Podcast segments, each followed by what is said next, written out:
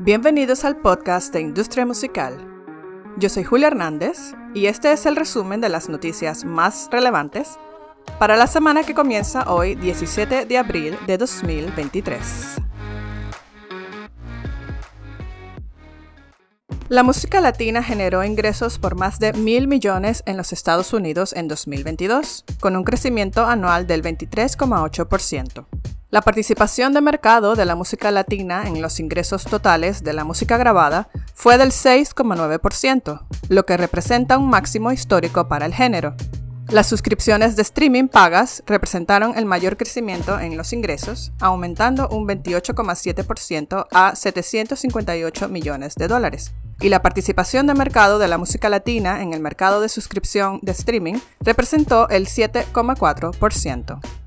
La dominación de Universal Music Group en el mercado discográfico se extiende a más de 10 puntos porcentuales, con un 37,65% sobre el 27,6% de Sony. Sin embargo, esa brecha se ha reducido ya que Sony ganó casi dos puntos porcentuales completos en comparación con el año anterior, publicando su mejor número desde finales del 2016. Warner Music Group, en la cuota de mercado total, volvió a superar a los independientes con el 18,55%, mientras que estos últimos registraron un 16,81% en el primer trimestre de 2023.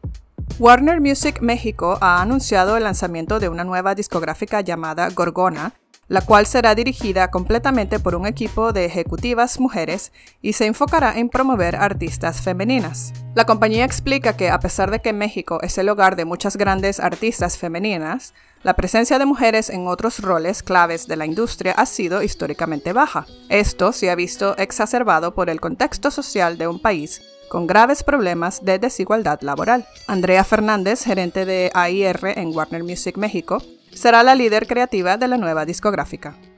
Ticketmaster está fortaleciendo su presencia en América Latina con nuevas operaciones en Brasil y Perú.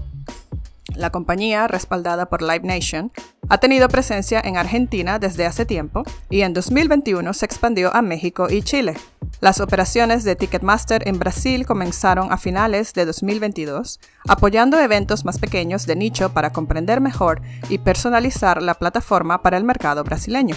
Continuando con Ticketmaster, la empresa lanzó una nueva función que permite a los artistas ofrecer acceso especial a entradas para conciertos y eventos a propietarios de NFTs que cumplan ciertos requisitos. La función se desarrolló en colaboración con la popular banda de metal Avenged Sevenfold, que tiene su propia colección de NFTs llamada Deathbats Club NFT, a cuyos usuarios se les ofreció acceso anticipado para comprar entradas para los próximos conciertos de la banda en Nueva York y Los Ángeles en junio.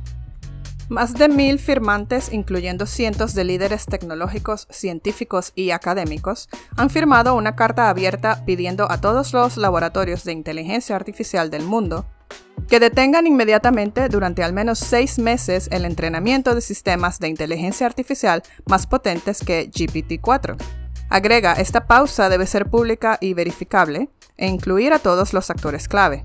Si no se puede implementar una pausa rápidamente, los gobiernos deberían intervenir e instituir una moratoria. Entre los firmantes de esta carta están Elon Musk, además del cofundador de Apple, Steve Wozniak. Recuerda que para ampliar todas estas noticias y muchas más, puedes visitar nuestra página web industriamusical.com. También recuerda seguirnos en todas las redes sociales y suscribirte a este podcast que sale todos los lunes. Hasta la próxima.